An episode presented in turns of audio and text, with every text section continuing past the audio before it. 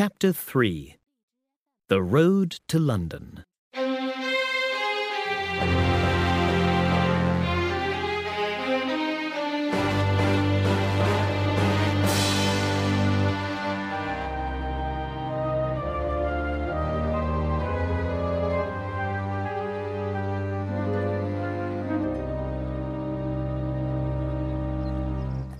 After walking away from Dotheboys Hall for some time, Nicholas saw John Browdie on the road in front of him, carrying a big stick. Oh no. Will he hit me with his stick? Thought Nicholas. After what happened at tea the other day. Good evening, young gentlemen, said John Browdie when they met. Look, I'm sorry about what happened when you came to tea said Nicholas. I didn't mean anything by it. Will you forget it and shake hands? Of course, said Browdie, and he gave Nicholas his hand. But what's happened to your face?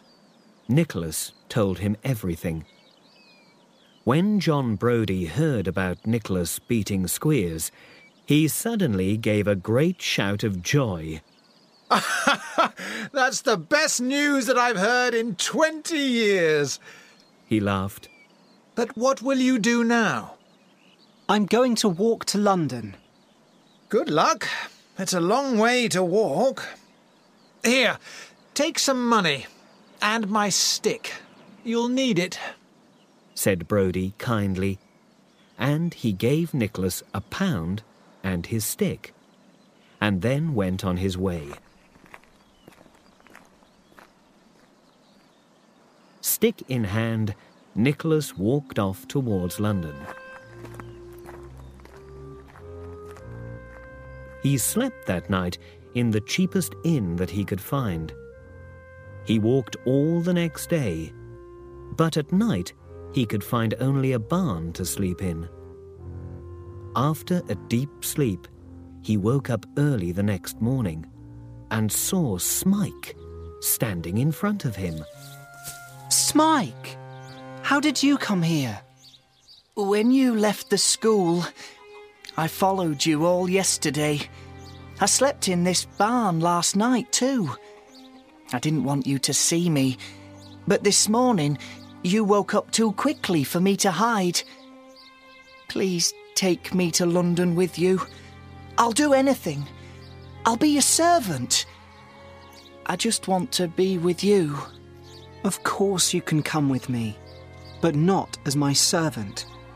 We'll go out into the world together, and what we find there will be for both of us.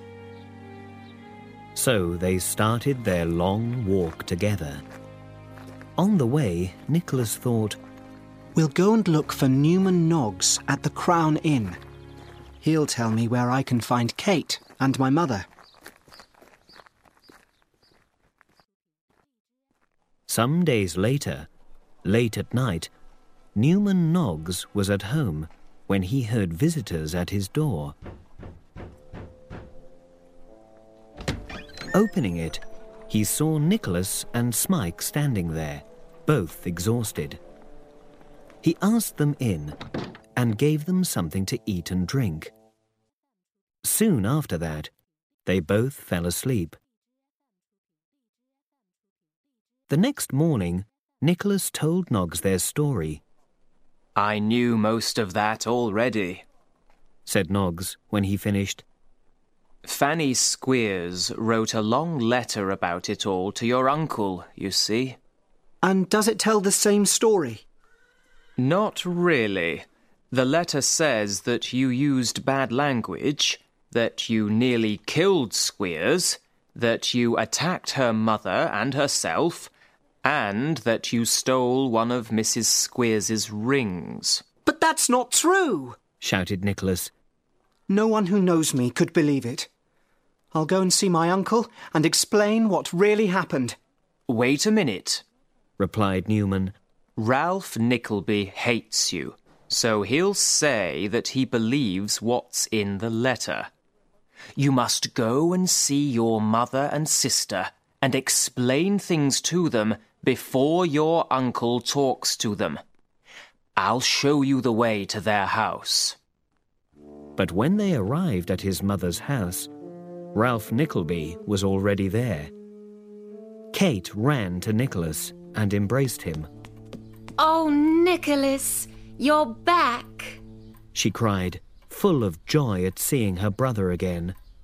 Your uncle has told us terrible things about you and Mr. Squeers, said Mrs. Nickleby sadly. Are they true? No, Mother. It didn't happen the way that my uncle told you, replied Nicholas. So you didn't beat Mr. Squeers with a whip, and you didn't take a boy away from the school, said Ralph Nickleby with a small, cold smile. Yes, I admit that I did these things, but I did them to stop the suffering of a poor, innocent boy, replied Nicholas. When you came from Devon, I looked after all of you, said Ralph Nickleby, turning to Nicholas's mother. Now see how your son pays me back for my kindness. And with these words, he left the house before Nicholas could hit him angrily in the face.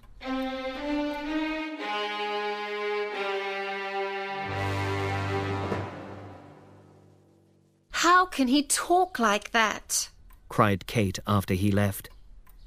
What do you mean? asked Nicholas. While you were in Yorkshire, a friend of his, Sir Mulberry Hawk, treated me very badly. I met him at a dinner that our uncle invited me to, although I didn't want to go. After dinner, I had to go and lie down because I wasn't feeling very well. Sir Mulberry came into the room where I lay and tried to kiss me. I told him to stop, but he didn't. In the end, I had to run out of the room to escape from him. If I ever see this Mulberry Hawk, I'll teach him a lesson, said Nicholas angrily. Later, I told our uncle everything, went on Kate. I said that Sir Mulberry needed to say sorry. But Uncle Ralph explained that he couldn't possibly ask him to do that because he was an important business friend. So this is how our uncle looks after us, said Nicholas to himself. He lets his friends do anything that they like with his niece because it's good for business. And he sends me to be a teacher at the worst school in England. What a kind and helpful man our uncle is.